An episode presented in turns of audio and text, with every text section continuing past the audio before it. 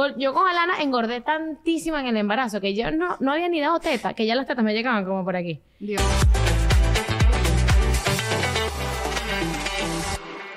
Bienvenidos a More Than Casados. Hola a todos. ¡Amo! Sí. Mordan casados. ¡Me encanta! Claro, el crossover aquí de More Than Mami ¿Lo y tenías planeado? Así fue como me invité a Antonella. Es verdad. Ese fue su, su, su pitch para, para, para invitarme y A ti no seducirme me dio tiempo de la creatividad porque me escribiste tú antes y que, hola, y yo que, estoy hablando con Antonella, ¿puedes el miércoles? Y ¿Y por qué le escribiste? No sé, activa, activa para todo. Tú sabes gente activa. Sí, pues este, esto es algo que queríamos hacer demasiado em, desde que estábamos en Madrid, desde que yo veo su podcast, que las amo demasiado, las sigo demasiado, son demasiada inspiración para nosotros. Y cuando vinimos y dijimos, vamos a Miami, ida por vuelta, esto es una locura, si ustedes no saben la pela que nos estamos pegando para venir a grabar, fue como que hay que hacer un capítulo de More Than Casados. O sea, Ah, qué lástima que juro. no se puede hacer colaboración como en Instagram de los dos perfiles, Sí. pero... ¿Por qué no? No podemos. No, en, en, en YouTube. Ah, ya, que salgan en los dos Se al mismo momento. que- ah, no, pero mándanos el video. Marjorie en- encargada.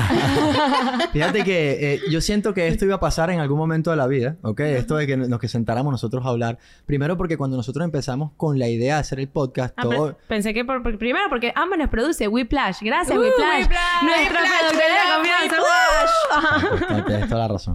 Bienvenidos a ¿Qué Casados? Especialmente este capítulo que es patrocinado por Bike Place, que es nada más y nada menos que la tienda de bicicletas de mi suegro. Así un es. apasionado de las bicis. Si tú también eres uno y estás en el centro de la Florida, bueno, no, en realidad si estás en cualquier parte de Estados Unidos porque venden online a todos lados. Exactamente. Pero si estás en Orlando, no dejes de pasarte porque la tienda está increíble. Aquí dejamos toda la información. Un abrazo a todos. Porque realmente cuando nosotros empezamos a hacer el podcast, su podcast funcionó como inspiración para nosotros Ay, sin duda alguna, Sí. ¿ok? Y yo cuando me contaron, ya yo la veía porque yo, yo la sigo en redes sociales y cuando me dijeron que vamos a verlo, yo, bueno, vamos a verlo More Than Mami, típico el papi como que, bueno, la voy a ¿Y ver. aquí? Enganchado, pues.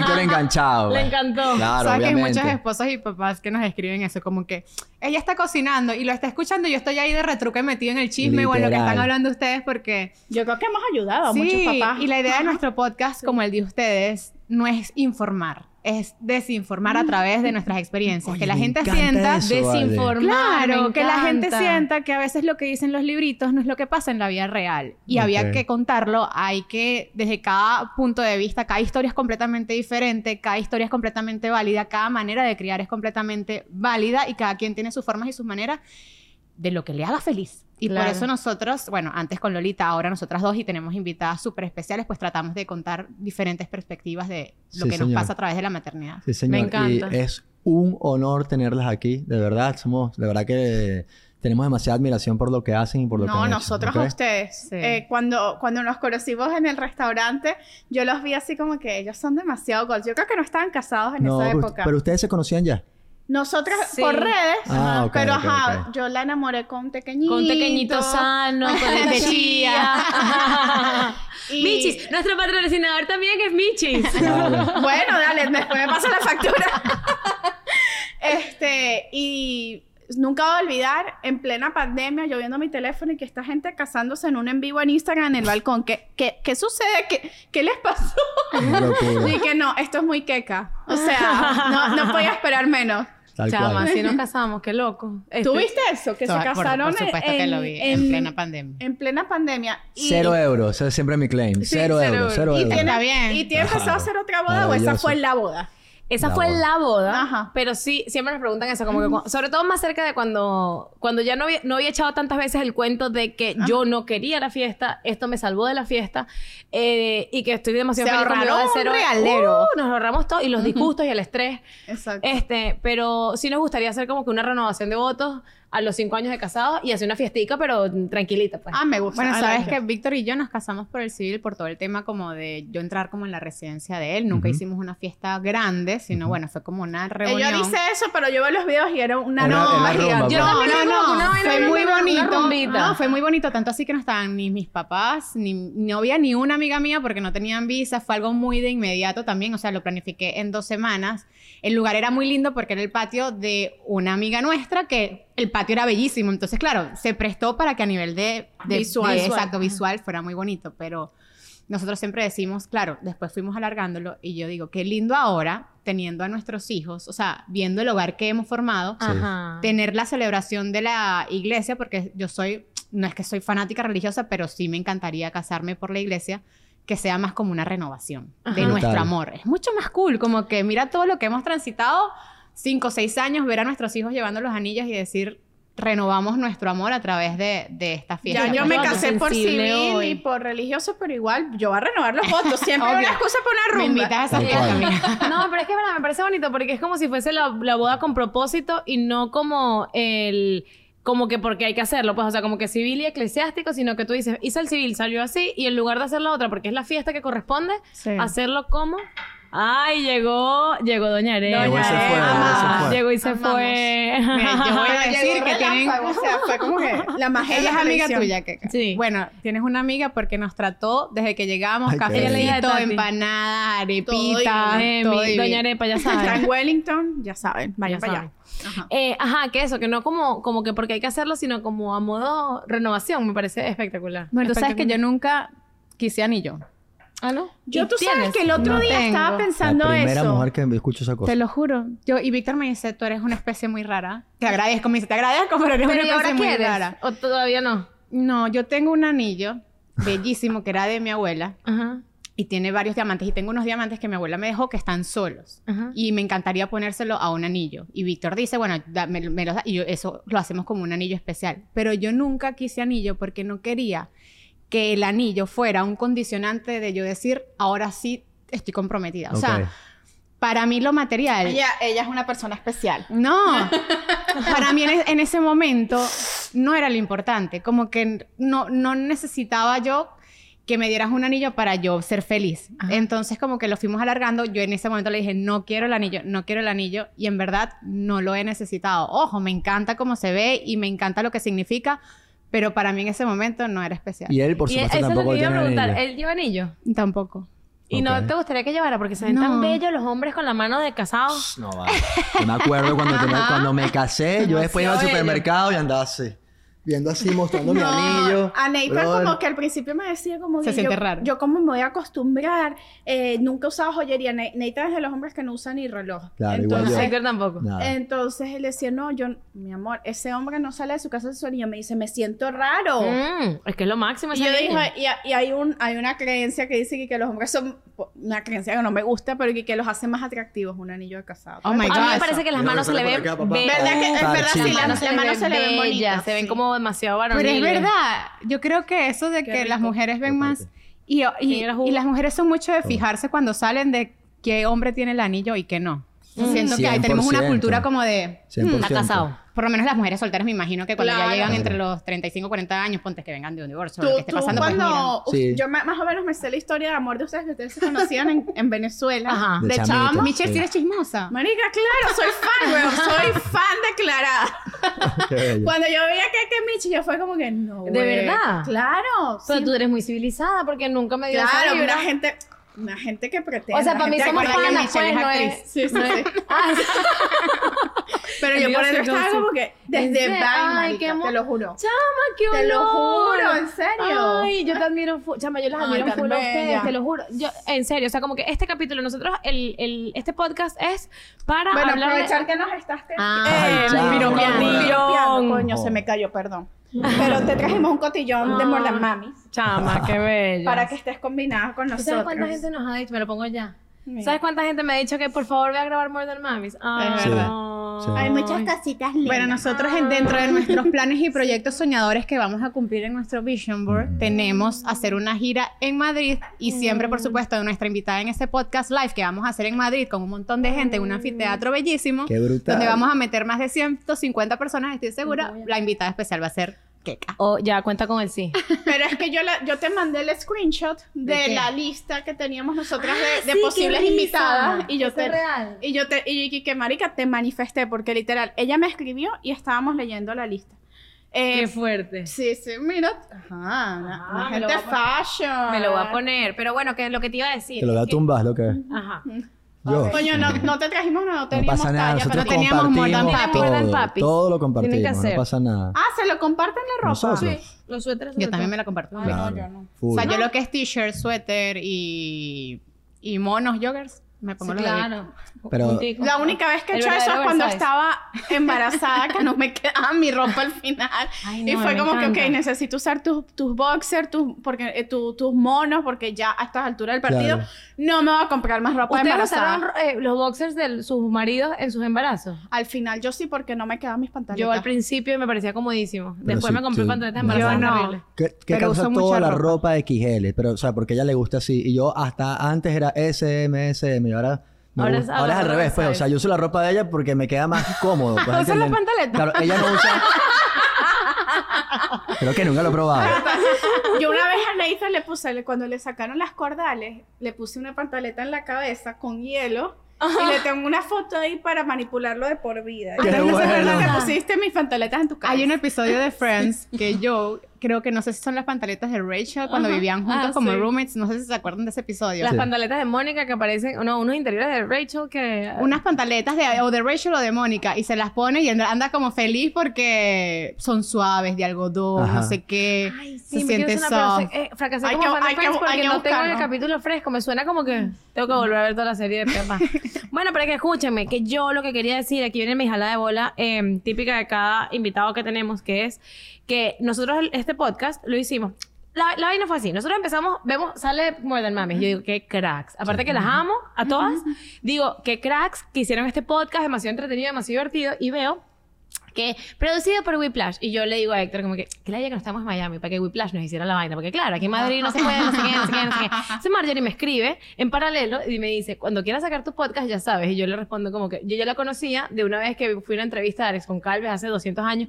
Y entonces yo le digo como que, bueno, sí, ojalá se pudiera, pero sabes, tú estás en Miami y bueno, ¿y ¿cómo se hace? Y entonces me dice, Y que, primero, estoy a dos cuadras tuyas. primero, estoy en Madrid. Y yo dije, ¿what? Y me Con dice, la asertividad de Marjorie, ¿sabes? Ajá, Esa cosa, obvio. claro. con sus mensajes que son perfectamente escritos por WhatsApp con puntos y, y, Ah, y sí, sí, fríos, y- concisos. perfectos, impresionantes y con un sentido del humor demasiado inteligente. Me dice, primero estoy en Madrid y segundo, eh, hacemos todo online. ¿Cuándo? Yo dije, ¿cuándo nos vemos? Las dos estábamos como de 37 semanas de embarazo porque eh, Bruna y Nadia se llevan un día. Wow. Sí, es verdad. Y fue como que, ¿qué vas a hacer mañana? Nos vemos mañana antes de parir. Tenemos que darle forma a esto porque yo si no hago las cosas ya, eh, no las hago. Somos así, nuestra historia de amor es así, Es así. también. Y entonces fue como que hay que hacerlo, hay que hacerlo y nos sentamos y lo hicimos, pero para nosotros fue demasiada inspiración su podcast porque era como que qué cool lo que están haciendo. Y a día de hoy me sigue pareciendo demasiado inspirador porque ustedes son las verdaderas More Than Mamis. O sea, hacen demasiado, brother. ¿En qué momento? O Yo sea, no lo sé, yo me sigo preguntando lo mismo. No, yo también. Empresaria, tú todo el heavy. día con Messi. Tú, O sea- o sea, Y empresaria. con Beckham, con Beckham. Ay, con Beckham no te he visto. Ujú, yo No. sí. Una envidia horrible. Oh my God. Es pana, es pana, se ve panísima. No, no sabes. O sea, Panísima, Contexto, costilla. Antonella es Periodista periodista, de- deportiva y ahorita estás con la MLS, ¿cierto? con la MLS me toca cubrir lamentablemente todos los partidos del Inter Miami de Beckham. No.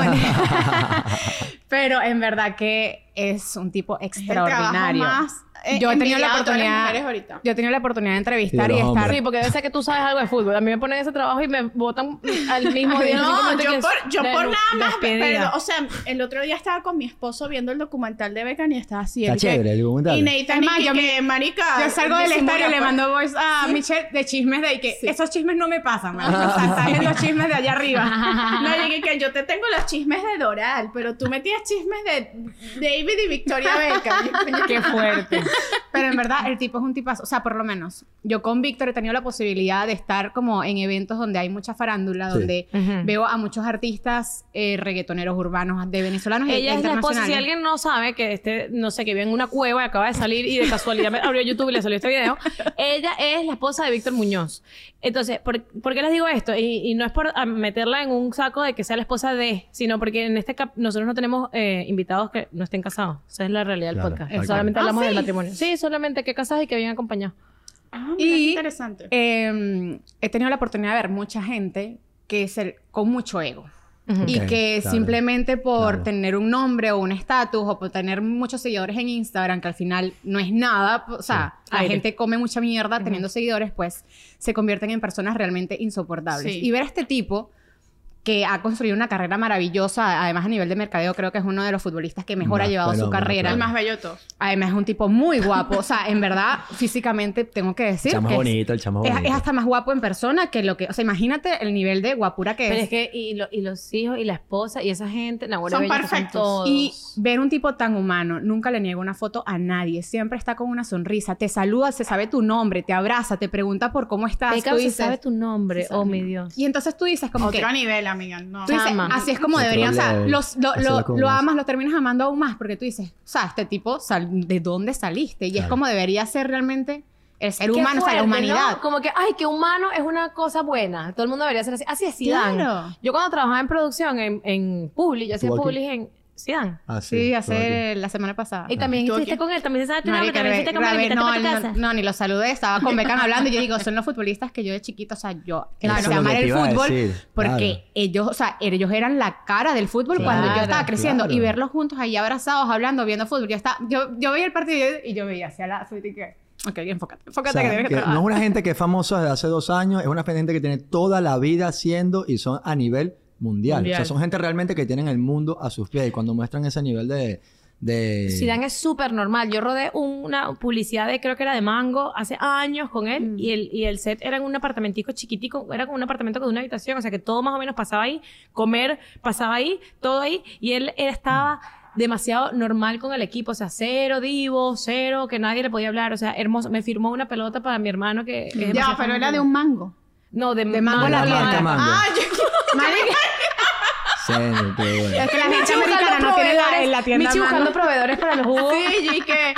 Pero ¿cómo es el mango? Mango de España. En No. España hay mango. Mango la tienda. Creo que era Mango. Es mango, sí. mango, mango. Ya la es que aquí, aquí casi no hay mango. en Pero la ¿sabes tienda, lo que no. dice Keka? Que qué increíble que nos sorprenda a la humanidad cuando debería ser algo normal. Pero para mí me sirve de inspiración porque muchas veces cuando se nos olvida uno está apurado como que hay muchas cosas en la vida diaria que tal vez entramos a un lugar y se nos olvidó decir buenos días o porque el mismo ritmo de, de la vida nos invita muchas veces a ser maleducados sin querer.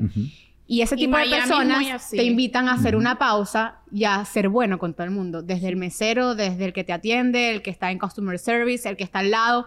Porque en verdad que es un aprendizaje continuo. Yo lo veo a él, yo digo, o sea, si una persona como esta tiene el la, la amabilidad de saludarte a ti, que para él eres nadie, imagínate nosotros como deberíamos ser en el día a día. 100%. Chama, Es 100%. muy arrecho. 100%. En España, como, o sea, la gente como es de, tipo, como los venezolanos que uno entra a un lugar y siempre saludan, hola, buenos A ver. días, ¿cómo No. tal? O no, En o no. España la gente, nosotros, no quiero eh, ofender a nadie, pero nosotros lo vemos como amargados. Es la palabra, Sí, ¿no? como más seco. Más pues. secos, más serios, ¿ok? Sin, sin duda alguna, cuando llega un latino y cuando llega un venezolano, se, Se nota, nota. obviamente. También depende del sitio de España, porque España cambia mucho de norte a es sur. verdad. Sí. es o sea, verdad. los- el sur eh, son muy como nosotros. y son 100%. salameros, y son Andalucía es increíble. Vas para allá y estás en tu ay, salsa, ese, Tal obviamente. cual es como si tuviese, o si fuesen latinos.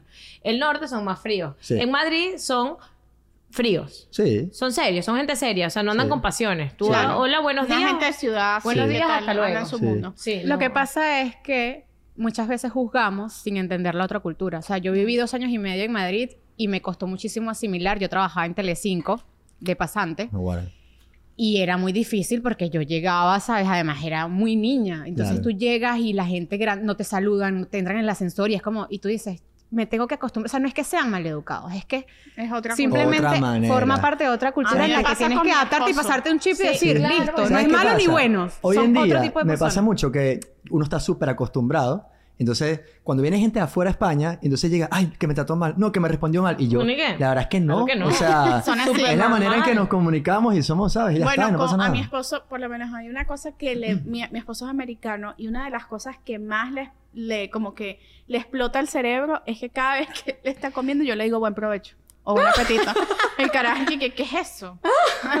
Porque aquí no se dice, en inglés no existe, no, ¿verdad? no existe en esa inglés no existe esa frase. O sea, yo le dije, bueno, pero en Europa Que la sí se usa como enjoy a veces. Y te lo dice el mesero como para claro, ganar tip. claro, claro, claro, claro. Pero, Pero en una familia, en una cena, no. no, no se dicen. Entonces él al principio era, y todavía le parece como medio awkward. Eso, por lo menos si yo estoy en mi casa y de repente hay alguien, no sé, está alguien visitándome. Él entra Y él como que, si fuera invisible, pues el bicho entró y se... y Porque se- la visita no es con él. la visita no es con él. Y yo dije que marico saluda. full la atención, porque entonces la amabilidad gringa es por el tip, no es por su Pues, naturaleza. no, no. Porque Es uno viene para acá y tú pero por es una- como, todo el esta- mundo- es como España, depende de la zona. Mi esposo es de Massachusetts. Después él se mudó a Georgia, que en Georgia sí son un poco más friendly. Pero eh, como que tienen es esa cultura de que es como, sea- como el clima. Y ahora Nathan dice buen provecho o no? ¿Le gusta? ¿O A le- veces, a veces lo dice. A veces. A veces, o sea, Michelle por- llegando ahí a Georgie que buen provecho. Yo, yo siento que la educación acá es distinta. O sea, por ejemplo, la educación acá es como que no quiero molestarte. O sea, ayer estábamos en, estábamos en Disney. Dos millones de personas. Y cada vez que venía alguien de acá, o sea, algún americano venía y pasaba, entonces como que amablemente preguntaba para pasar y como que agradecía. O sea, como que no, no Bueno, quería que Disney, incomodar. la No, en cultura de customer service No, pero esto Disney es la locura. gente, pues, la Ah, gente. la gente. la Me dio gente. esa En impresión. España te empujan. Y uno como que, ¿Qué ajá, chamo, muévete, chamo. ¿sabes? Sí, sí, sí. Aquí hay culturalmente el, el- valoran más como Pero por eso los favores. me o produce- como me- el- me produce ese tipo, claro. Sí, sí, es como que por el tip, o sea, por ejemplo, la atención en los restaurantes es impresionante aquí. Sí. En España no es así. En España la gente tiene un sueldo, no depende del- de la propina. No tip. entonces, Para tú le dices, nosotros es mira, ir a Europa. El servicio, yo digo que Dios mío, pero... o Nada, sea, me, me va a matar y más aquí. tú que Claro. tienes restaurante, o sea que tú Claro. aparte sabes lo que hay detrás y lo que hay que hacer y lo que tal. Sí. Pero tiene que ser- tú en España tú dices, mira, eh, son unos camarones con salsa. ¿Me puedes traer la salsa a un lado? No. Ajá, sí, sí, sí. ¿Algo sí, más?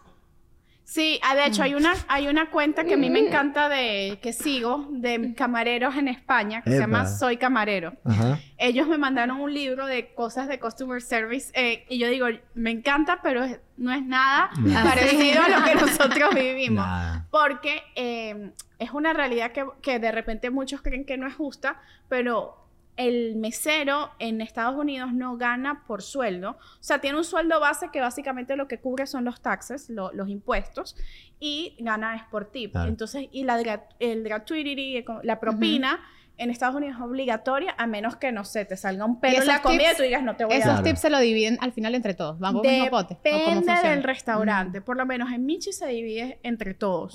¿Eso Ay, lo no. marcas tú? Sí, nosotros, o sea, es que eso es un tema. Claro. Porque yo me acuerdo cuando yo fui mesera, era, a veces veía unas injusticias que de repente te roban la mesa. Eh, y entonces tú O como sea, que, los pero... huevos del hambre, pues. Sí, que... sí, sí, son los juegos del hambre. Y la gente que da tip en efectivo, ese efectivo va a la caja del tip. No, ese efectivo va a un pote ¿Cómo hace que tú- y y al final del día se lo divide. Claro, Claro. ¿cómo haces que la gente no se lo Claro. Ah, bueno, ahí está la cosa. La la ética, cámara.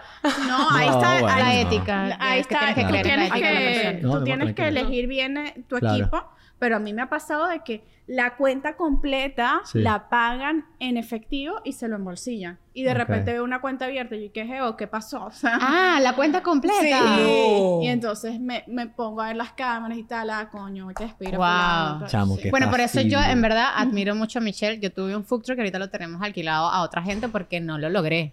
O sea, Es difícil. ser dueño de un negocio de comida es completamente No. difícil Sí. porque es manejar empleados que no se te vayan, después capacitarlos, que quieran el negocio, que no El te de la roben, el gente, inventario. man. Tú puedes dar un, no sé, un tuna poke, que es uno de los eh, Sí, platos más, ven- más vendidos. Y un, está 20 días bien y un día está mal y usted no vuelve al restaurante. Eso es lo que te iba a decir. Es tan fácil perder un cliente. con una Nos pasó el otro día. Fuimos a un restaurante que vamos siempre, Ujú. siempre, siempre. Contigo siempre es siempre. Ok, y, que- y la cagaron. La comida no estaba rica porque estaban abolladísimos, porque había muchísima gente. O sea, yo entiendo los motivos. Pero la comida no estaba rica. Me monté en el carro y dije, más nunca. ¿Ves? Claro, bueno, pero cuando pasan Es esos heavy. casos, yo como restaurantera digo, denle un chance, porque si siempre ha sido rico. una segunda oportunidad. Es que tiene razón. Ese- Le mandas un mensaje, o sea, por lo menos yo aprecio muchísimo cuando a mí me escriben directo al Instagram de Michis o al- hasta el mío personal, mira, se- soy cliente fiel, pero justamente hoy me pasó eso porque eso el restaurante lo ayuda a, a mejorar, Claro, a mejorar, a que eres, control de claro. calidad. Y yo soy de las que te, te mando un gift card, te digo, vuelve, te hago un refund, ¿sabes? Entonces ahí les dejo ese tip. 100%, 100%. Pero claro, hay gente que se aprovecha de eso también. Claro. Claro. No, y es cierto que ese día estaban abollados. nos lo dijeron desde, desde que... desde que Sí, o nos puede ser que un día faltó el chef porque se Claro, enfermó. O sea, hay tantas cosas Hay que pueden pasar y por un día malo Pero mira, un montón esta- de clientes. estas mujeres, o sea, lo que tú decías de que uno hace tantas cosas, tenía un food truck, eh, la vaina deportiva, eh, influencer, oiga, mamá de dos, ustedes, marico, que veo que también ahorita están involucrados como que en cosas de la iglesia, están como que... eh, ¿qué, qué es exactamente lo que están haciendo? Como que ah, están hablando con comunidad, Sí. ¿cómo es eso? No, básicamente, bueno, pertenecemos a, a nuestra iglesia, evidentemente, y servimos. Cuando servimos dentro de la iglesia es como que Es una trabajamos. iglesia cristiana, sí, ok. Trabajamos en la iglesia para la iglesia. Servimos en el ministerio de jóvenes, que es enfocado a, a la gente joven. Nosotros no entramos en esa categoría, pero servimos para ellos. Estamos desfasados, ¿ok? pero no importa. Entonces, No te creo. Alma joven. entonces whatever you- realmente, Pero que, o sea, ¿Por ¿qué, de joven? ¿Qué joven para ustedes? joven es de adolescente para arriba. A 25 años, A ¿no? 25 Es la- años. creo que ya, ya no calificamos. ¿ok? Sí, No importa, sí, Pero sí. es chévere. O sea, Yo, tú, pues. tú alma joven, alma joven. Es chévere porque uno va y se siente, ¿sabes? Como de eso. Pero realmente cuando te pones a hablar con ellos te das cuenta que estás. Claro. ¿Sabes? obvio. ¿En serio? ¿Por qué? Claro, claro. Fuimos a un campamento cristiano. Sí. que fuimos a servir un campamento de la iglesia y, y nos dimos cuenta que, brother, de verdad que, o sea, hay como una Y la mentalidad, ¿verdad? Es diferente. increíble. No, y que por ejemplo, cuando nosotros vamos, cuando nos toca hablar, porque en nuestro servicio, eh, cuando, ajá, cuando sirves en una iglesia, no es- tienes, o sea, es trabajar, pero es gratis, pues, no es, no es que te pagan, ¿no? es voluntario, ajá, sí. Entonces, eh, Héctor está como que en el comité de bienvenida. eh, ¿Yo qué hago, bebé? Yo no, yo estoy con los niños. traes gente, ¿Qué tú que hago es la yo? que más trae gente a la iglesia. Yo estoy con, Ah, los, con los niñitos. niños, yo estoy sí. con No, los pero yo te he visto hablando que has puesto reels Hablo y eso y me, ha gustado lo Hablo. que, Sí, lo que he escuchado. Y cuando hablo, es lo que les iba a decir, uno tiene que como que en verdad, eh, yo soy demasiado de cuando hablo, hablo con ejemplos. Siempre doy tres ejemplos, porque como que me encanta ejemplificar las Sí, vainas y sí, como sí, que es más visual. Ujú. Y siempre como que los ejemplos que les doy a los chamos, es como que son cuando los tengo que pensar, porque son distintos a lo que yo, yo hablaría de 100%. trabajo y esos chamos no trabajan, son Yo chamos. o hablarías tienes que de las- de las adaptarlo de, los de, la ma- Ajá. de ser madre. A ellos les hablo de como ser hijo, ¿sabes? Como que de con tu mamá. No tú con tu hijo, sino tú con tu mamá, porque es como, claro, es- qué son chamos. interesante. Pero es cool Chamo. siendo mamá porque muchas veces no valoramos lo que somos de hijos cuando no somos madres. Ah, no, tú no 100%. O sea, sabes. ahorita que- valoramos demasiado Claro. lo que hacían 100%. nuestras madres. Todo 100%. el tiempo es una constante recordarme cuando era chiquita y como que es como si se aprend- es como si- mi vida desde que soy mamá es como si vivi- estuviese en un pasillo de hotel muy largo muy largo muy largo y sabes estas cuando que se van activando como no tiene que ser un hotel pero me lo imagino un hotel de como movimiento y como Claro. que caminas y haces tac y se prende una luz y Sí. caminas tac y como que claridad de momentos de pum ah esto era por esto tú ver qué Claro. fuerte que ese mira qué fuerte o sea mira acabamos de ir a Disney y yo no, no sabes, o sea, cada vez que voy a hablar de lo de Disney me dan ganas de llorar porque pienso en, en cuando yo era chiquita. Y entonces hoy estábamos aquí y estábamos desayunando y pienso cuando mis papás nos llevaban, veníamos en el hotel en Miami que no teníamos el apartamento todavía y estábamos en el desayuno y digo, coño, mis papás i- iban y pagaban el desayuno Mm. y qué bello y nosotros desayunando y, y- y todo me conmueve. O sea, No, y, como tenían- que- y uno no veía el esfuerzo que conllevaba de salir de viaje, las maletas, la ropa, los cambios, el desayuno, que estén comidas, el cambio, el pañal, el coche. Y tú Ella dices, no. yo nunca me daba cuenta de todo lo que había detrás. Sí. Yo No, simplemente era una "Tengo niña feliz. Y comes, tú quieres ir al baño y vas, tú vas. Uno no sé sabe el esfuerzo que hay detrás de y la responsabilidad también, porque en estos, en estos días, no, hoy, que a veces los días de nosotras son tan largos que, Ni sabemos hace cuánto- dos días y la vaina fue esta mañana.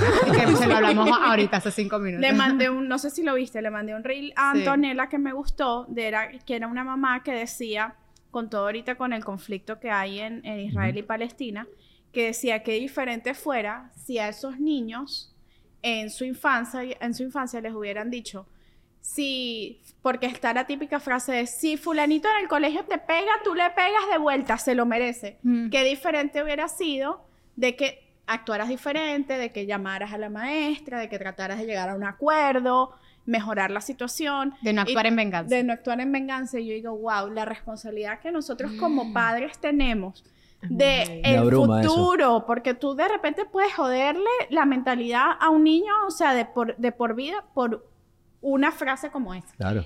Y que, y, y qué, y- sí, o sea, qué importancia tiene cómo somos con nuestros hijos, porque al final hagamos las cosas como las hagamos y vivamos las cosas como las vivamos y tomemos las decisiones para ser distintos de las cosas que le hubiéramos hecho a nuestros padres, al final nos parecemos a nuestros papás. Claro. O sea, 100%. yo fui ahorita, vuelvo, Disney. Fuimos a Disney con su familia, o sea, con su hermana y con su mamá. Íbamos a tu ritmo. O sea, al ritmo de lo que ustedes están acostumbrados, que ellos son como que full organizados y llevamos sanduchitos y, y- y son como que más pausados, no sé qué. Y yo solamente pensaba en cómo iba yo con mi papá, que mi papá es todo lo contrario. Mi papá es, se paran a las 7 de la mañana, estamos los primeros en el parque, iba con, me acuerdo que iba con el mapa, iba tachando eh, la- las atracciones y yo, cuando salimos, yo le digo a mi papá como que no comíamos durante el día, o sea, era como que eh, y desayunaba, cenábamos. claro, desayunaba Y si comíamos fuerte. algo era on the go, haciendo una cola. Sea, era un ritmo mucho más como frenético. Para que nos diera tiempo, para que nos diera tiempo, Ya para que nos diera entendemos, ya entendemos que, Y entonces- de dónde vienes. Claro. 100%. Y entonces, 100%. yo le digo, a mi- yo llamé a mi papá, yo, a mí me nos montamos en cuatro atracciones, y yo llamé a mi papá a decirle, papá, ¿cómo hacíamos para montarnos en tantas vainas? Mi papá, ¿y qué? Así, así, tal vaina, no sé qué. Y yo pienso, claro, es como yo lo hubiese hecho. O Claro. sea, yo, yo me bajaba de las atracciones y decía, ¿ahora cuál? ¿Ahora cuál? Y esta ¿Ahora gente cuál? se tomaba una y foto, ninguna, claro. y ninguna de las dos 20 está mal. tomando Son distintas Ajá, son maneras de vivirlo. Es listo. increíble la, te la digo- combinación de ambas. Pero te digo Porque- que yo lo hubiese hecho más rápido y nos parecemos a nuestros padres. Sí. Nos gusta, no nos gusta, nos gusta más. O sea, influye demasiado. ¿Qué ibas a decir en la combinación? que vamos a parar de una vez Ah. porque ahorita vamos a pasar a la... Ya le cuento que esto. Eso que dices de, de, de los padres. Yo tuve la particularidad que mis padres son divorciados. Entonces estaba la manera en la que mi mamá hacía las cosas y la que mi papá hacía las cosas. Ah, bueno. Mi mamá era todo, era una foto. Y yo soy, ¿cómo soy con la foto? O sea, para mí lo más importante de ir a un sitio es la foto. que Sí. no puedo. Lo mío es, o sea, para mí la foto tiene que ser espontánea y tiene que ser un recuerdo del momento de pinga. Si el momento de tomar la foto se vuelve como que un peo de la foto, Ah, yo no. no quiero esa foto. O sea, no quiero la foto. No, no, no, yo he tenido peleas, campo de guerra con mi esposo porque no me tomó la foto bien. No. Yo también, yo también es como No, que, bueno, eso es muy ¿cómo no delicado, agarraste la man. foto? ¿Cómo no tal? Pero ya lo debe saber. Pero- ah, que- no, no, él ya aprendió. Claro, bro. Yo también aprendí. Otro día alguien puso un reel que fui a este hotel en donde te hacen el servicio de tomarte fotos. Ah, qué cool. Entonces la Lo esposa está en la piscina así y que le compré el servicio de que alguien le toma fotos, así que dentro del hotel. ¡Qué risa! Genial idea. Demasiado top. Sí. Pues a mí eso me serviría a mí porque es como que del momento y así yo no tengo que parar lo que estoy haciendo de divertirme para... O sea, lo que yo no quiero es como que falsificar la... La estamos- memoria. la estamos pasando chévere, no sé qué. Ah, no, claro, no, tampoco así. Por lo menos con los niños es diferente. Porque yo he intentado hacer el, el- la picture perfecta, así, claro. y de repente no queda. Yo digo, no, no la voy a forzar porque la vamos a pasar mal. Ajá. Ahí sí, entonces las fotos son que sí, caminando Ajá. o montándolo en una vaina, ¿sabes? Exacto. No, eh, ahí sí viene la foto espontánea porque mentira. Para mí- Pero la mía, la mía sí es, es- es mentira. Para mí 100% sí. O sea, Ah, sí. obligar, Sí. obligar a que Alana, si está llorando para tomarle la foto, lo que voy a recordar es que Alana No, estaba no, llorando eso sí no en me ese momento. Eso sí no me gusta. No, y para tomarse nada. fotos con bebés es muy complicado. Complicado. Sí, tiene que ser así, pum, pum, pum, pum. Y, y tomas como que cinco y, marico, no hay ni una. Pero ahorita, gracias a la inteligencia artificial, Ajá. hay unos nuevos features que tú le puedes cambiar. Yo lo he hecho ya. Ok. Mentira. Sí, sí, sí. Cambiar la sonrisa. Le cambias la sonrisa. Mentira. De hecho, una foto de mi libro, esto no lo he contado, primicia, ok. que salen los twins, que los dos salen así. Paul salía con cara Qué bueno. y con inteligencia artificial sale, No lo puedo creer. te lo juro. O Perdón. sea, te acomoda o buscas otra foto, la sonrisa y te la pega, o él mismo acomoda la sonrisa del bebé. Es inteligencia artificial, esa gente es más lista que nosotros. Sí, o sea, lo hacen ellos mismos. Y Pero tú bueno. puedes poner el grado de la sonrisa, así, muy pronunciado, porque yo se la puse la mínima para que fuera más creíble y sutil. Claro. Pero no te lo puedo Ah, creer. sí. Pero bueno, ya, re- res- resuelto el tema de las fotos de sus hijos, usen inteligencia Ah, artificial. No. Sobre yo- todo la, la foto de Navidad. la de Exacto. Day. Yo en verdad, a- mucha, al principio cuando empecé a escuchar todo este tema de la inteligencia Yo artificial, le tengo miedo, me terror, daba miedito. pánico. Pero ahorita es mi best friend. Nosotras usamos ChatGPT aquí para todo. Yo, Claro, yo lo conté yo en Mamis que ¿Para qué? peleas de mi marido las he resuelto con ChatGPT. ¿Qué? ¿Qué? Que escríbele un, un email puteándolo de manera ah, cariñosa. Sí, No. y que lo haga llorar. Y, perdón, eh, él después se, se enteró y se rechó, pero bueno, me perdonó. ¿Pero lo solucionaste? Sí, sí, sí. Y decía que lo haga llorar y el carajo lloró. No, no, Sí. no, esto es demasiado cómico.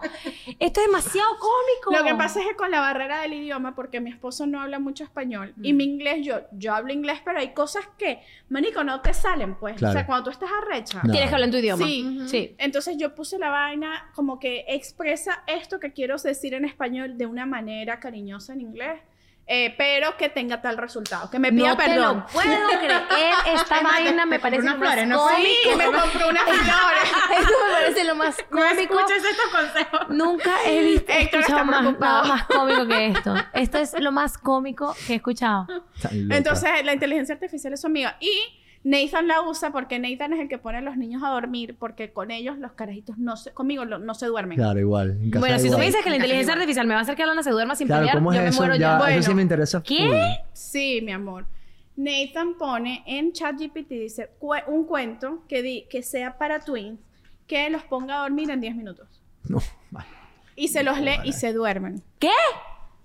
Ya, Bebé, pero lo o sea, probamos. lo que le estoy dando información importante, Ey, ¿qué? audiencia, de que casados busquen y, y le puedes poner los personajes. Que diga que Eric y Paul e- y el perrito tal. no Pero sé ¿y se qué. lo cuentas tú como papá Y o se- yo o él? No, no, no, lo leemos nosotros. Ah. En, en tal caso lo lee Increíble ese dato. A juro lo pruebo. Yo pruebo, yo duermo a mis, a mis, a mis, a mis hijas. Porque Sí, tú ya te olvidaste de dormir a las dos. No, yo duermo a Bruna la primera. No, sí. La primera dormida, la Bruna la duermo con la teta. Mira, es que lamentablemente con mamá es mucho más complicado. Es porque difícil. juegan, se pegan, no sé Sí, qué. claro, sí, claro. Víctor entra a dormir a los niños y los duerme en 10 minutos. Yo paso Claro. una hora. Yo Claro. puedo ¿Viste estar que no una hora. En verdad, él abre la puerta y me dice, todavía no lo logrado. Yo le digo, no, re- chao. O sea, relevo. Quédate Sí. tú aquí, Yo yo, me voy porque no, no a mis hijas. Yo también. acuerdas la de a mí me ¿no? estresa demasiado. ¿Te acuerdas lo de anoche, no? ¿Qué fue anoche? que se despertó ella y estaba dándole teta. Ya va.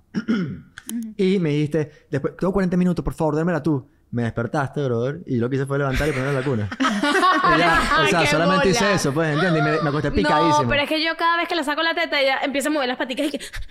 Como que mi teta, mi teta, mi teta, mi teta, mi Claro. teta. No, y En eso que verdad. ya nosotras no damos teta igualito, o sea, como que queda ese attachment. De hecho, uno de Sí, mis claro. hijos es máster en manipulación, que Claro. yo me... Eric es una vaina... Yo tengo un hijo que tiene una condición que él come por un tubo gástrico. Ok. Y él tiende a vomitar mucho. Y él aprendió que cuando vomitas, que yo, o sea, paro todo lo que estoy haciendo para atenderlo. Ok. Bueno, Nah, el carajito Son unos linces, Son bro. unos linces. tiene, o sea, no tiene ni dos años. Y él de repente, o sea, él me ve que lo pongo en la cuna y empieza a hacer que... Qué bueno. Y yo, y que, y yo, no, Eric, no me vas a manipular. Hasta que de repente así que... "Uh", y yo, ¿qué, qué, qué, Bueno, ¿te acuerdas lo de Eros? Sí, Eros también lo hace. Yo la tenía en la cuna, claro, como tienen hermanos mayores, él se lleva tres años y medio con el mayor y entonces al mayor yo lo acostaba en cama y a él en la cuna. Chama, empezó un día separado de, de tan... Empezó a vomitar. Y yo, bueno, ¿será que se enfermó? Lo pasé a la cama, lo limpié, lo pasé a la cama. Bueno, ya cada vez que lo metía en la cuna, se dormía y cuando se daba cuenta que estaba en la cuna solo, Se vomitaba. se vomita, pero sabía ya inducirse el vómito, era así como... Sí. Pero es y que se vomitaba completo. Escúchame. Durante cuatro días fuerte, seguidos. No puede ¿Ustedes alguna ser. vez hicieron el método de, de, eh, que dejar a los bebés llorar? Ah, yo sí. Bueno, yo me compré el libro y ya. y me compré el libro y lo- en lo que leí y que, que los niños se producían el vómito para que tú lo sacaras de la cuna, yo dije, por dejarlos llorar. Porque tú Sí. dices, bueno, voy a aguantar. Y esperas uno, dos, tres minutos. Al cuarto aprendió a vomitarse y él dijo, ah, cada vez que yo vomito, esta me saca de la cuna. Porque me tiene que limpiar, no sé qué, se siente mal y ya me quedo dormida en su cama. Ajá. Claro. Comenzó a vomitar. Tuve que agarrar y quitar la cuna y duerme en una, en la litera, en la gavetica de abajo Ajá. con Diego. Ajá. Qué Porque él se cree niño grande y ya quería salirse Pero ustedes saben, Eric a Nathan jamás Le ha inten- vomitado. Le, le ha intentado hacer. Él me ve y él me hace así lo- con los ojitos. y yo, papá, viene papá. Por eso los esposos deberían dormir a los niños. Claro, Sí, es sí. el, método padre. Eso es lo mío. ¿viste? Método padre. Lo detesto. Es horrible. es horrible porque entonces te agarras de eso para despertarme a toda hora. Pero yo lo hago, mi amor. Tú sabes que yo Pero lo ¿y qué hago. haces, dormir, qué haces dormido a esa hora? No, No entiendo. sé, pero es como que yo digo, honestamente digo, coño, pero o sea, vamos a jodernos Estamos- todos. mira, pues. ya se duerme. Ah, cuando se para en la No, en la noche, noche, él es el que la duerme siempre. O sea, como que yo a Lana la dormía hasta que le dejé de dar teta. Y en lo que le quité la teta, yo, cuando- mira, a las mujeres que, da- que dan fórmula, las mamás que dan teta se creen superiores y les caen encima porque qué bolas tienes tú, mala madre. Mm. Brother, mala madre, esas carajas son unas cracks que saben hacer cosas sin la teta. La teta es la pe o sea, es el Es verdad. peor muletilla del mundo. A mí me quita la teta. y-. O soy sea, es inútil. el mejor y el peor. Soy El inútil. mejor y Sí. peor, A mí, correcto. yo cuando le quité la teta a Lana, yo descubrí, a Lana empezó a llorar. Pero en un avión es lo máximo la teta. No, la, teta es lo máximo siempre. O sea, lo que quiero decir es que cuando te quitas la teta, marica, yo tuve que lidiar con Es berrinches, que nunca había tenido que lidiar con berrinches porque yo- ella hacía eh y yo le pegaba la teta. Este, con dormirla, teta. Con eh, a- aterrizar y salir de un avión, dolor de oídos, ¿qué es eso? Teta. O sea, siempre teta y de repente no, no tienes teta y ¿qué, qué es esto? ¿Qué es este monstruo? Este gremlin, mo- gremlin mojado. O sea, La teta inutiliza a los papás sin Total. duda. 100%. Entonces, total. claro, Ajá. Héctor es el que la sabe dormir. Yo no sé dormir niña sin teta. A mí dame teta. Yo- si tú me das a tu hijo, le voy a meter la teta. Bueno, y es feliz, marica, porque él, él tomó teta hasta los dos y cuatro meses. Ay, Oh my God. rico. El chiquito sí se la quité temprano, pero el grande, para mí quitarle la teta fue, yo tuve que ponerme curitas. ¿En serio? Curitas, Ay, no curitas hemos así. hablado de esto en y le decía, está enferma. Le decía, no, la teta está enferma. Y le daba besitos y la sobaba. No, que la teta está enferma, está enferma. Hasta que se olvidó. Yo tuve 15 días con curitas pegadas en mi locura. para que él no chupara, porque es que yo me. de- o sea, porque además son unos mostricos y uno se está que sí cambiando y el bicho ya directo No, y de que, una, de "Uh". una. Bueno, De una. Alana decía teta. Y, con- y decía con esa voz teta. Y yo decía, nunca se la voy a poder quitar porque me veía así y decía Era como teta. un vicio. es un vicio total. Y de Bruno está haciendo como ta, ta, ta. Y yo le digo, está diciendo teta. Si dices teta, hija, me jodí para siempre de 18 años. Yo a Alana se lo quité por el embarazo, o sea, Claro. porque... no. Hello. Pero, pero sí, a mí me encanta. Pero No. te inutiliza. Heavy. heavy. Bueno, yo, yo con la lactancia con gemelos era, era jodido. O sea, porque... No. O sea, imagínate, yo tenía a mi esposo No. Y eso es súper- me parece súper bonito de que el, el esposo apoye en la lactancia. A mí no me quedaba de otro. Yo que él me agarraba un muchacho aquí porque era inexperta. Después andaba hasta caminaba Claro. con los dos, una teta en otra. Claro. Pero era, Nathan me la agarraba aquí, tenía la niñera acá y yo así, entonces el agarre, la vaina. Y No, no, cero no, privacidad, marica. Cero risa. privacidad. Yo Porque yo antes, eso. yo era, El yo siempre la fui teta cuando muy la- pudorosa. O sea, toda mi vida fui, o sea, y además Yo que yo también. pertenecí a equipos deportivos, es decir, yo tenía un equipo de voleibol y uno de fútbol, y yo era, todas mis amigas se cambiaban en bolas en el baño, y yo era de la que me metía Ujú, yo en el baño a cambiarme, o sea, era como que la pudorosa del grupo. Ok. Nunca me gustó que me vieran desnuda. Y después de ser mamá, o sea, uno muestra tanto la teta que se vuelve como un aspecto del cuerpo que no te interesa. O sea, es como No. que ayúdenme, la y no muestro. es nada la- sexy. O sea, como Cero para tu esposa sexy. tampoco. Cuéntanos eso. No, o sea, hombre. tú como, como, como No, hombre, esa- ¿cómo parte- fue? Esta parte, yo Héctor ahorita como que no, no es ¿De mía. verdad? Es que no es mía. O sea, yo me imagino Ay, no, a mi y- hija y, y se me quita, ¿sabes? obviamente Y a mí no me da puedo, compleja pues. burda. O Sí. sea, Bueno, pues arregla, mi amor, no te preocupes. ¿ah? Cu- Cuéntanos más. O sea, a mí me compleja burda porque yo tenía unas tetas bellas, perfectas. Eso sí, yo no tenía caída. O sea, mi teta era Paradita. dos chiquiticas, paraditas, hermosas, perfectas. Con- yo con Alana engordé tantísimo en el embarazo que yo no, no había ni dado teta, que ya las tetas me llegaban como por aquí. Dios. Que cuando después parí, que estaban llenas de leche y las tetas me llegaban, o sea, de DJ a la O sea, cadera. es que para mí es la parte del cuerpo que sufre una transformación tan heavy. tan heavy y tan horrible. Y entonces es como que yo, mis tetas no me las puedo ver. O sea, yo no me gusta verme las tetas. Entonces yo estoy todo el día con sostén para siempre. Yo puedo estar desnuda entera sostén. El sostén está como tatuado, pegado. Yo Es sí muy pudiese heavy. pegarme el sostén para siempre. Y el día que yo cierre fábrica, Lo vamos a arreglar, amor. Te las bajamos es, la es muy heavy. Es muy heavy porque la relación de pareja, que uno quiere volver a la intimidad, que ladilla que uno se siente incómodo con esa parte del cuerpo y que uno no puede hacer como que cuando uno fue antes. Claro. Porque hay una, parte del cuerpo ay, que ella no queda tan así como que yo. No, yo sí quedé de vuelta verga de los senos. Eh, ¿Y tú te arreglaste? Me hice la maxtopexia. ¿Qué es eso? Que te, es te estiran la- así, te cortan 3 No, kilos de... o sea, No sabía que eso es lo que así. hacerme yo. Yo tengo que me agarren así y me hagan Yo así. tenía Tum, implantes. tum, tum. Entonces, ¿qué pasa? Pero a mí me crecieron demasiado los senos. Ujú. Y a mí se me pusieron para abajo y abiertos. Ah, Entonces, como yo. O sea, yo tenía, a mí el seno me caía que sí, a un lado. Por Yo eso lo puedo, yo puedo hablaba. dar sí, teta yo en me el carro así. Ajá, horrible. Una cosa horrible. Me imagino que Porque también de tatuar daban- teta, porque yo daba teta de lado, del otro yo me lado. En igual. toda la postura. Yo veía tus videos y, y me ponía yo, ¿cómo lo haces? Yo también de lado toda la vida. O sea, yo me quedaba dormida así y Claro. bebé así pegado. Y en verdad era una parte del cuerpo que yo decía, yo no, no puedo con esto. Ajá. Y el pezón así gigante, o sea, todo era catastrófico. Negro fluorescente. Ajá. Catastrófico. Y nada, te operan, te quitan piel, te quitan toda la piel, te hacen un ancla. Ancla. Ajá. Pero en verdad, yo tenía mucho miedo del ancla. Yo decía, qué horrible ese ancla que te llega hasta aquí, marica. Es como que ah, de aquí a aquí. O sea, abajo del seno. Abajo no del nota. seno no se nota. Y me pusieron una prótesis chiquita de 210. ¿Y esas hay que cc. cambiarlas o para siempre? Hay que cambiarlas, yo creo que sí. Siempre hay que yo no- cambiarlas, yo ya no, quiero- existe para siempre. Yo no quiero ponerme prótesis. Yo quiero que me ah, Ay, quiten toda la eso, teta. eso es una opción que me dio la doctora, que hay una también que te- ellos te reestructuran todo el seno, te hacen el mismo ancla y simplemente te hacen un seno chiquito con tu mismo tejido tu mamario. Ajá, ajá. Sí, Entonces, sí, claro. ¿qué pasa? Al final, Ya, ya, no, ahora. cuesta, cuesta menos porque el implante, Cuesta realmente menos. una operación Ah. tú pagas el implante, El aquí implante. no. Aquí pagas solamente Ah, reestructuración, pero Claro. chama, o sea, es del cielo a la tierra, pregúntale a Michelle. A mí Sí. ahorita todo Yo le he visto queda sus bien. teticas, son bellas. Y está Ay, perfecto, te reestructuran, te reestructuran el pezón, todo. Ay, y en verdad quiero. que Mi amor, muchas veces hay lo puede- luz, hay luz al final del No, y yo quiero que la gente entienda que no es algo superficial, porque Sí. mucha gente la puede pensar como que, ay, que es superficial, que el cuerpo. Yo le digo, no, es que no es estético, es mental, es emocional, es, psicológico. A mí, Es ah, Es, es hasta salud. A mí me incomodan, Sí. físicamente me incomodan los senos, me dolía esta parte de aquí. Hacer ejercicio. Todo. Yo, no, incomoda. yo estuve, eh, cuando empecé a hacer 54D, estuve como pff, fácil, tres meses comprando sostenes deportivos un- todas las semanas diciendo, este no me agarra, este no me agarra, este no me agarra, este no me agarra, este no me agarra. este- Se me salen por arriba, se me salen por abajo, se me salen... Salto, hago yo Es que ni y la trotar, empieza tú trotas y tú sientes el peso completo y además te empieza a doler. Me encanta te la cara de- la cara-. Pero si yo creo que se me salía la teta por arriba, o sea, la teta y que asomándose por el sostén que... Pero tú eres que- ¿qué Es ¿Sabes harías qué una pasa? Te tetica decir nueva? algo. Imagínate. No, haría muchos hijos. Mira, eh, no es queremos que más hijos después de la teta nueva. de pana que Claro, se ve doloroso. O sea, de pana yo te veo haciendo ejercicio de 54D y de pana tener que molestar demasiado. Claro, la Sí, teta molesta. salta ca- ca- ca- en la frente de la teta. Mira, a mí de verdad les voy a dejar las muchachas en Miami, que esté en Miami, les voy a dejar eh, el, dato del doctor que iba, pero yo me operé antes de ser mamá, a Y, los y después, ¿y 22. quedaste tocadita? Qué perfecto. Ay, ves, Es qué suerte. no Sí. Todas quedan tocaditas como No, no nosotros, todas, chama. no. No. No, también es que yo no di tanta teta, yo di seis meses. pero yo quedé tocada en el embarazo. Sí, O sea, yo yo, ya en el embarazo eso se veía que era irreversible. Pero para mí fue fuerte porque ya yo los tenía, yo me puse implantes muy grandes gracias a que mi marido los eligió. Qué crack. Qué Y- crack. Sí, qué crack. Sí, y yo era una niña muy manipulable, tenía 22 años. Yo, ay, bueno, si mi novio los quiere así, bueno. este. El y- que soñaba con Pamela Anderson Sí. y dijo, voy a tener mi propio Pamela. Exacto, mi Venezuela en Pamela Anderson. Bueno, eh, la vaina era tan fuerte que yo las tenía grandes y con el embarazo, marica, me llegaban a la garganta. O sea, era la vaina más incómoda.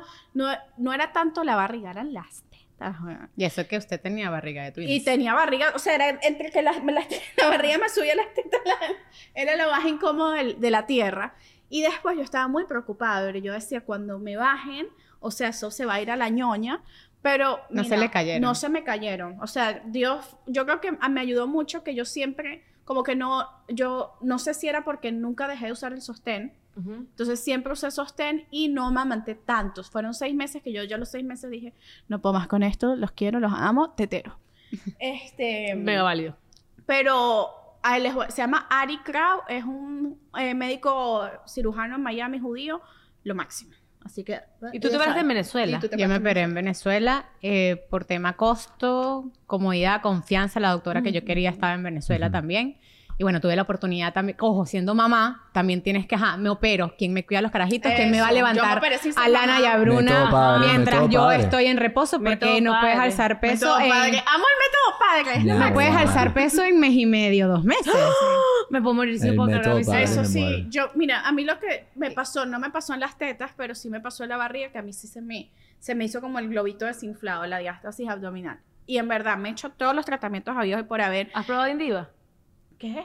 ¿Qué Indiva, es- qué es una eso? máquina rechísima que hay en España que es como que... Entonces, No sé, pero me yo voy estoy- para allá Yo el otro día ya. estaba preguntando si no se puede hacer las tetas. Creo que necesito muchas sesiones. Pero es una vaina Sí. que como que... la- es como de la... Te No la- recoge. no la escucho vaina de aquí. esta. Capaz aquí no existe. Como Como en la- España es como la verga, el Ferrari de los... Pero de es la como la... ¿Cómo Capaz se llama la que- lo No, no, lo otro que Morpheus. pincha. El Morpheus. No Mira, sé. yo me hice Morpheus, me hice Venus Legacy, me he hecho maderoterapia, me he hecho... Y en verdad he mejorado full. He hecho los ejercicios estos hipopresivos, gimnasio, dieta, vaina. Y es que, es la, es que los, las paredes abdominales se separan. Y entonces no tienes el core pegadito y te queda como que la piel colgando y los músculos colgando. Entonces, realmente yo califico para una operación de un tummy tuck, de, ¿cómo se llama eso en español? Una, una abdomino- abdomino- a- abdominoplastia. Ajá. Chama, a mí me da terror. Yo no, yo no, creo- no sé si sea capaz en algún momento de Mm. hacérmela, pero yo ahorita con pensar en que no puedo cargar a mis hijos, que son la gente más needy del mundo, digo no. O sea, Pero me, ustedes, quedo con mi, hombres, me quedo con mi Miren por todo lo que pasamos. Ustedes van en góndola. Es impresionante. Y además siempre sí. tienen más carajitos. O sea, Ah, no, él dijo que, que tetas nuevas, ocho niñas más. Pasamos por demasiadas cosas. Es muy Tú sabes, mi heavy. amor, que yo lo sé, Sí, ¿no? yo sé. O sea, no lo... Bueno, que- Él, creo me, que lo él sé. me la mega lo sabe, porque el otro día estaba, era como su última semana de baja de paternidad y yo le digo, para celebrar la baja de paternidad, ¿te parece si te cambiamos de roles? Y tú eres la mamá una semana y tú haces todo lo que hago yo y yo hago todo lo que haces.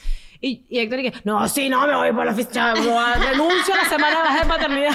yo es que, ah, Yo- ¿viste? Yo, cuando... Él sabe. que Cami dice muchas veces que, que ella como que... dice, Héctor, tú haces demasiadas cosas. O sea, reconoce eso. Y yo siento de pana que no hago absolutamente nada en comparación con todo lo que tú haces, bro. Es una locura. O sea, es Joder. demasiado, es demasiado. Para mí es, tú te encargas de todo y yo me encargo, siempre es así. Ella se encarga de todo lo que tiene con los bebés y yo me encargo de que ella esté cómoda para que pueda hacer todo lo demás. Ah, pero eso es muy importante. Él, Esa yo es siempre digo que, dinámica. que Héctor me cuida a mí demasiado y todo lo que él, lo, todo lo que él es buen papá es en parte por lo buen esposo que es, porque él todo el tiempo es como que las niñas lloran, tú lloras, ¿qué? ¿Sabes? Como que eso no puede pasar. O sea, tú no puedes estar mal porque Claro. si tú estás mal, o sea, todo se Qué bonito Entonces, tú eso. todo tiene... Yo siempre tengo Niños, pa- eh, padres, por favor. Y es Sí. que qué Sí, importante, porque muchas veces creemos que la paternidad es asumir el rol de la mamá. No. Yo siento que hay muchos roles que Me gusta eso. biológicamente y por instinto la mamá tiene que hacer. Sí. O sea, no puedes amamantar. El bebé es por, por tenerlo en la barriga, va a sentir mucho más afinidad, sobre todo esos primeros meses con mamá, que con papá. Es un tema de piel, un tema químico, un tema 100%, hormonal. Son muchas 100%. cosas que la mamá hace que el papá no puede hacer. Y como esta sociedad igualitaria, estamos acostumbrados, no, que el papá tiene que hacer todo lo mismo que la mamá.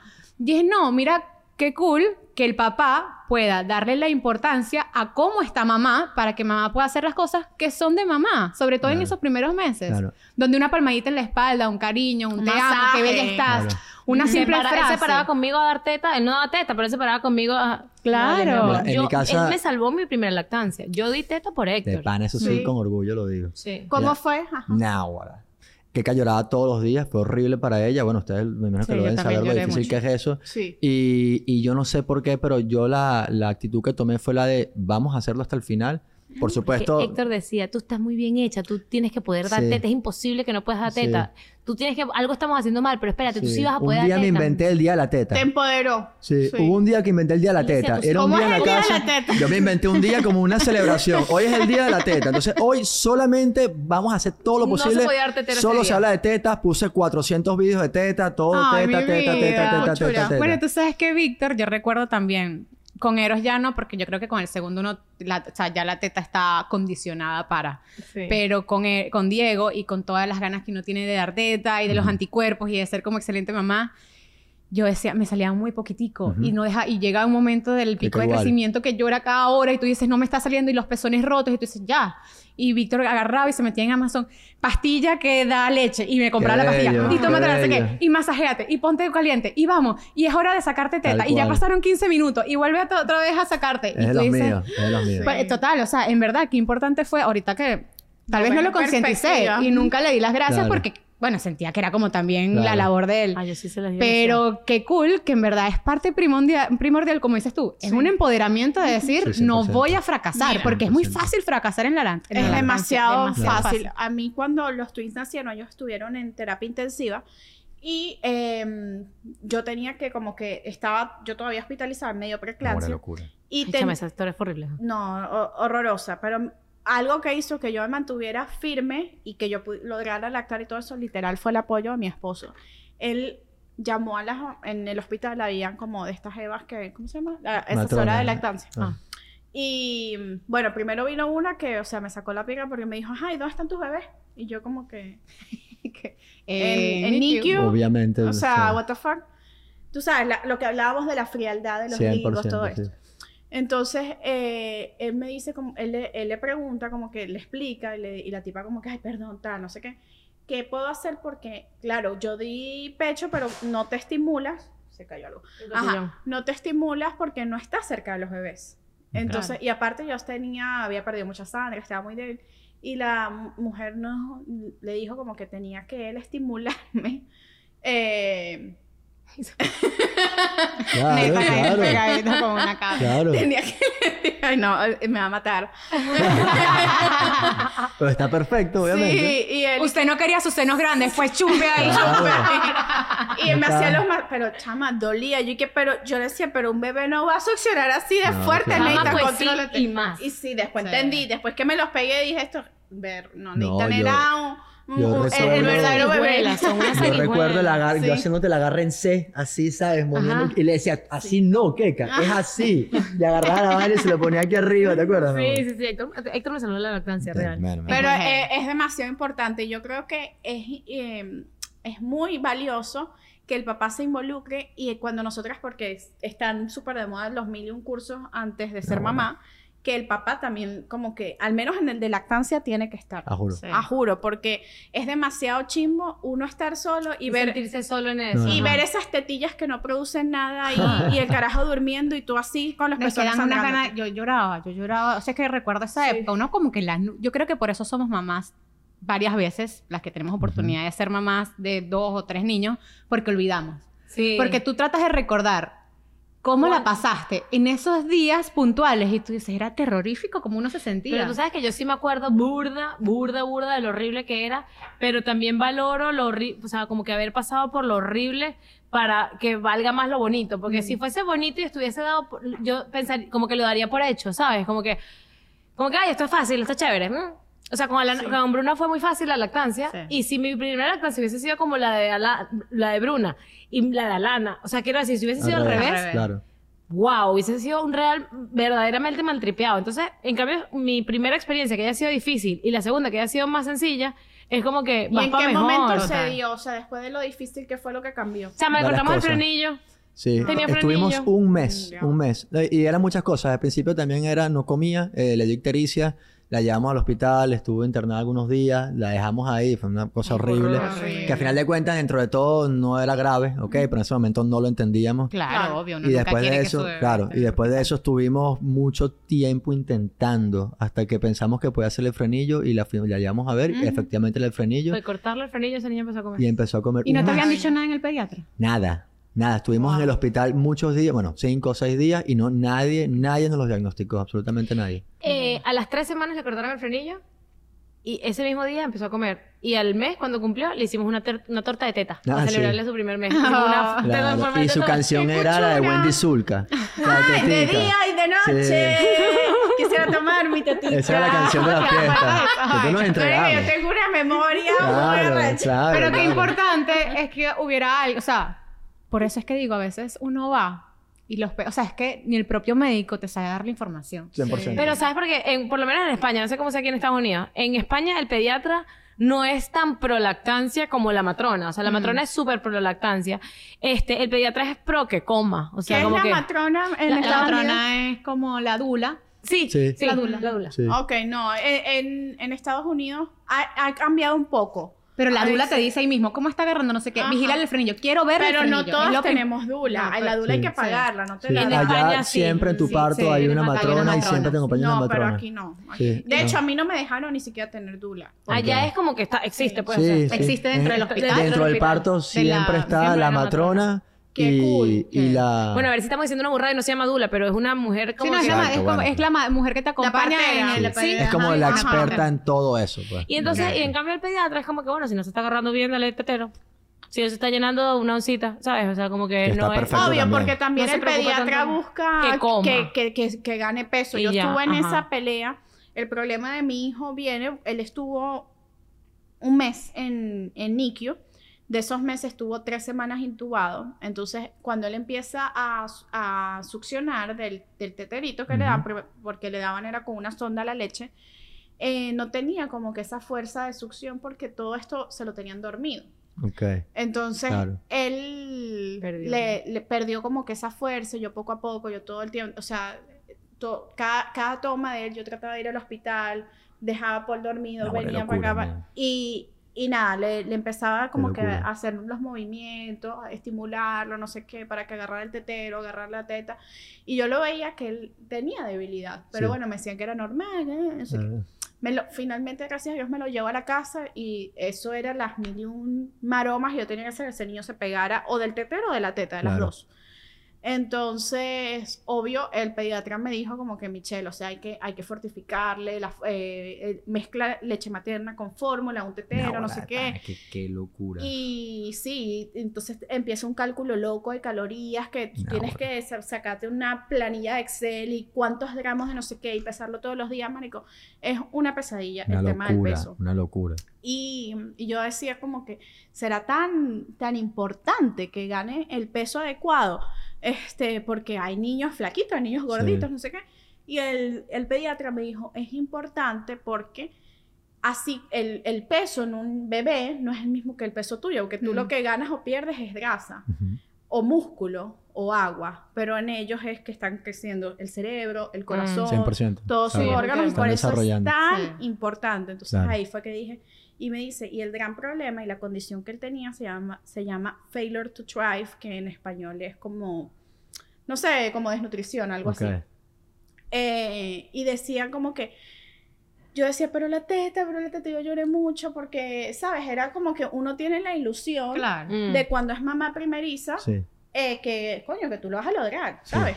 sí. Y yo traté y me ponía una sonda en la, en la boobie. Ay, sí, el relactador siempre. Ajá, y nada, chava, no, no lo lograba, no lo lograba hasta que tanto era el estrés que me fue secando. Tanto era ese estrés de calcular Claro. todas las 100%, cosas. claro. Y entonces yo me ponía a meditar para que me saliera más leche, me, me tomaba las Pero lo arrecho que es el cuerpo, que Sí. no, tal vez no es que el estrés te secó. Ajá. Tu mismo cuerpo dijo, me seco porque tiene que alimentar. O sea, como Exacto, que también, yo, yo no. este instinto animal de que, Claro. mira, esto no está funcionando, amiga. Claro. Y- Hay que darle tete. Y Claro. yo dije, verga, debe ser el frenillo, porque yo escuchaba esas historias. Con el fren- Y yo, que, por favor, el niño tiene frenillo. Y el doctor, y que no, él no, No. tiene frenillo. Claro. y yo, pero, ¿estás seguro? frenillo. Lo llevé a otro otorrino. Es el frenillo. Sí, es- no, el niño tiene el frenillo perfecto. Y yo, Sí. ¡Qué maravilla! Hasta que empezó el tema a ser fuerte porque era comía y entonces ahora todo lo que yo le... El caso es que en ese momento que nosotros estábamos viviendo eso, para, para nosotros como padres, para mí como mamá en pleno de depresión postparto y eso, era full importante cuando de repente alguien te preguntaba Mm. cómo estabas. O sea, tú y Héctor me escribían y nosotros no somos la gente más cercana, nos hemos No. visto contadas veces, pero ese cariño y creo Sí. que esa empatía de padres era que tú, o sea, se, se me acuerda y, y se me acelera el corazón porque decía, Sí. qué lindo que, que haya esa sororidad entre nosotros de que somos papás jóvenes, que, Sí. y, y, y se ponen en nuestros zapatos y dice, verga, qué arrecho eh, estar en una situación como esa. Gracias a Dios eh, pudimos salir del hospital. Eric salió con la sonda, fue muy arrecho. Entonces tú has estado conmigo todo el, el proceso y, y llevarte a un bebé que ahora depende, que era un bebé completamente normal, o sea, no tenía ningún aparato, ninguna Ujú. y que ya estabas acostumbrada a eso y llegar a casa y llevarte ahora un bebé que es en, en Estados Unidos es, es considerado handicap porque depende de un aparato para vivir.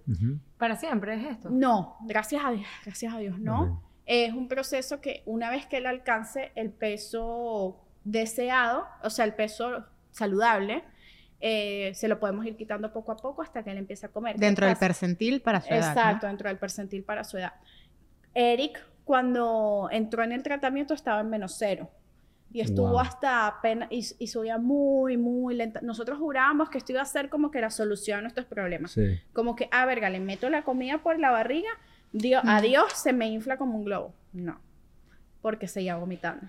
Entonces, las, las no sé cuántas combinaciones de qué se le ponía a través del tubo para eh, que el niño dejara de vomitar. Todavía Eric vomita muchísimo, no solamente cuando me quiere manipular. este, y, y es fuerte porque nosotros nos hemos limitado mucho de salir, Sí. de ir de vacaciones, de repente ir a una reunión familiar, lo que sea, porque tenemos twins, que, por, que ya es difícil, ustedes ya que tienen dos saben que No, dos bueno, niños claro, es difícil y dos claro. niños de la misma edad es caos. Entonces, más que eh, hay que ponerle las comidas en unos horarios específicos, porque si no, no te da tiempo para las cinco comidas que tiene que comer en el día. Y si no se come las cinco comidas al día, no llega al peso deseado. Total, que él no llegaba al peso. Me lo tocó llevármelo a un hospital en Atlanta para que, que era especializado en alimentación por tubo, a ver qué era lo que estaba fallando. Le mandaron una, como que unos nutrientes nuevos, unas cosas nuevas, y él empezó a engordar. Y ya está Ah, en percentil 12.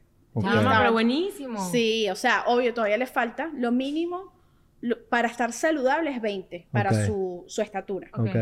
Entonces, bueno, Más ya- lo duro que es Sí. que no pierda las ganas de comer como Que se es debe comer. lado. Que pierde como te alimentan por el tubo, él, Claro. dice, ¿para qué voy a comer? Claro. Sí, y esa es la otra parte del asunto, porque no solo eso, sino que él, como comió poquito, pero ahora no come casi nada. Entonces ha sido terapias, rehabilitación. No, Ahorita, ¿no? hoy tengo una cita con un doctor en México, que, que es especialista en una vaina que se llama Brain Balance. Ok. que me leí un libro rechísimo que según con unos ciertos movimientos que se hacen en el hemisferio derecho del cerebro pueden estimular lo que el niño come. Pero es que lo más arrecho de Michelle, ella te está haciendo toda esta historia y tú dices, después tiene que encargarse todo lo que es extra a la maternidad complicada porque tiene un niño con una condición especial. Entonces tú dices... Más una enfermedad Más que otra tiene que Pero tiene necesidades. necesidades también Normales de cualquier. Entonces tú dices, es increíble cómo tienes la capacidad de sonreír, de estar de buenas, de manejar un negocio, No, de ser, tener a tu pareja y además encargarte de todo este tipo que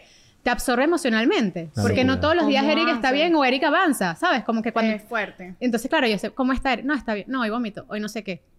Y tú dices, sabes, te apoyo. Y hay muchas veces cuando, cuando Eric estaba tal vez en su En su peor peor momento, Michelle tenía muchos cambios drásticos de, de en su mood. Y es normal. No, y yo, era y era, pele- era peleas, pelea, o, o, o- o respondía de una manera que tal vez ella no quería responder. Claro, pero y tal vez uno, que está, uno que está externo, uno dice como que, ¿qué le pasa a esta? Ponte, Sí. Es lo que pudieras pensar Claro. dentro de la... ¿Qué le pasa a esta tip? No sé qué y tal. Y después tú dices, no, yo tengo que ver, mira, ¿sabes? Sí, como que todo está bien. Si estás pasando o callar o aguantarte muchas cosas porque en verdad estás viviendo Pero un mejorado, proceso mejorado. completamente diferente, ¿no? Ya eso fue un periodo de cuando eres Chama, en yo su no- peor o sea, momento, pero no es muy complicado entender a la persona en ese momento de que está pasando por un proceso tan complicado que Sí, es muy duro. pero mucha gente cree que, o sea, que es que verá que soy la mujer maravilla y es que no, es que tengo al hombre maravilla a mi lado. Vamos. Ay, claro que ay. sí. Los Modern Papi son demasiado cracks. Sí, me o sea, encanta. mi esposo de verdad que, mira, me da Qué ganas de llorar y todo, porque si no fuera por él, o sea, mi esposo hasta lo, lo botaron de su trabajo por, porque estaba tan dedicado Mm. a Sí. que, o sea, él, no- él decía, lo siento, mi hijo está hospitalizado, no voy a ir a la Claro. oficina, trabajo desde el hospital. Y ya le dije, o sea, como que se lo soltaron por un tiempo, pensaba que era un periodo corto, cuando le dijimos, no, al niño no sabemos cuándo salga, le dijeron, mira, hasta aquí llegamos. Y él dijo, no me importa, a No mí me lo que me importa, importa no es el mi fin del hijo". mundo, eso claro. no es lo importante. Sí, y, y bueno, aquí estamos, y, a- y él sigue, y él es más, él, él se ríe porque dice, ahora soy como más un stay home dad, él trabaja desde casa, tenemos una, una, una nana también en, en la casa que nos ayuda.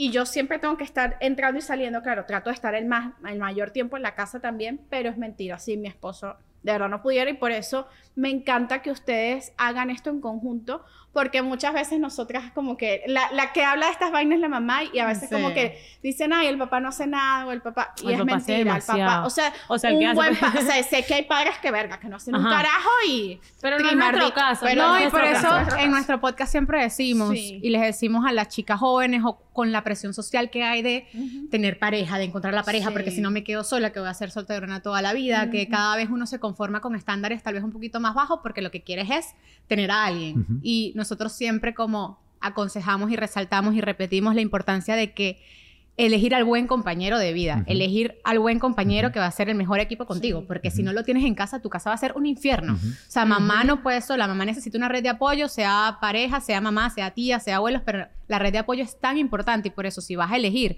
si tu opción no es ser mamá soltera, sino elegir una pareja, la pareja tiene que ser la que tú estés 100% segura de que en las buenas y en las malas, malas te va a resolver. Todos Claro. tenemos defectos, todos Claro. en la vida, nunca vas a encontrar la pareja ideal, pero sí la que se adapte a, a lo que te hace feliz. Wow. Es demasiado importante, porque es que si no, imagínate una casa, yo siempre digo, tal vez las redes sociales pintan muchísimas parejas o familias perfectas, o la casa gigante, y yo recuerdo a mi papá me llevaba de, de chiquita, mi papá siempre tuvo muchas amistades de buena condición económica, es Ujú. decir, nosotros los cumpleaños eran mansiones en Caracas y todo era como que wow.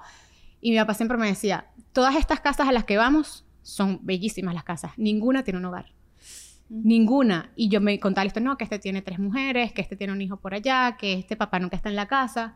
Y es verdad. O sea, ¿cuántas casas vemos perfectas que no son un hogar? No, y con Y las al redes final- sociales. Y al uno- final entiendes como si que yo siempre tuve un hogar. Tal vez no tuve la casa, la casa más bella y gigante, pero siempre en mi casa hubo un hogar. Yo tuve una infancia perfecta, bellísima, no Ay. perfecta, pero bella. Y eso es gracias a que tuve un hogar. Qué belleza. Sí, es muy Y eso es lo que queremos darle a nuestros hijos. Totalmente, sí. totalmente. Ay, amén. Claro que sí. wow, bro. Son Perfecto. unas cracks. De verdad que sí. Ustedes son unos cracks. No, No, vale, ustedes son quiero- demasiado lo cracks largo.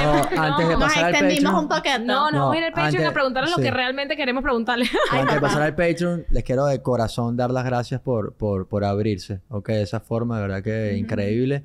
Y bueno, nada, las queremos muchísimo. Estamos muy contentos de que estén aquí. No, gracias por venir a Gracias Miami. por. No, por favor. Ahora después vamos a viajar nosotros a Madrid. Y así. Y así, muy bien. Buenísimo, y esto fue Muerdan Casados. Vamos a hacerlo con la voz de ustedes. Un, dos, tres. Muerdan Muerdan Casados. casados.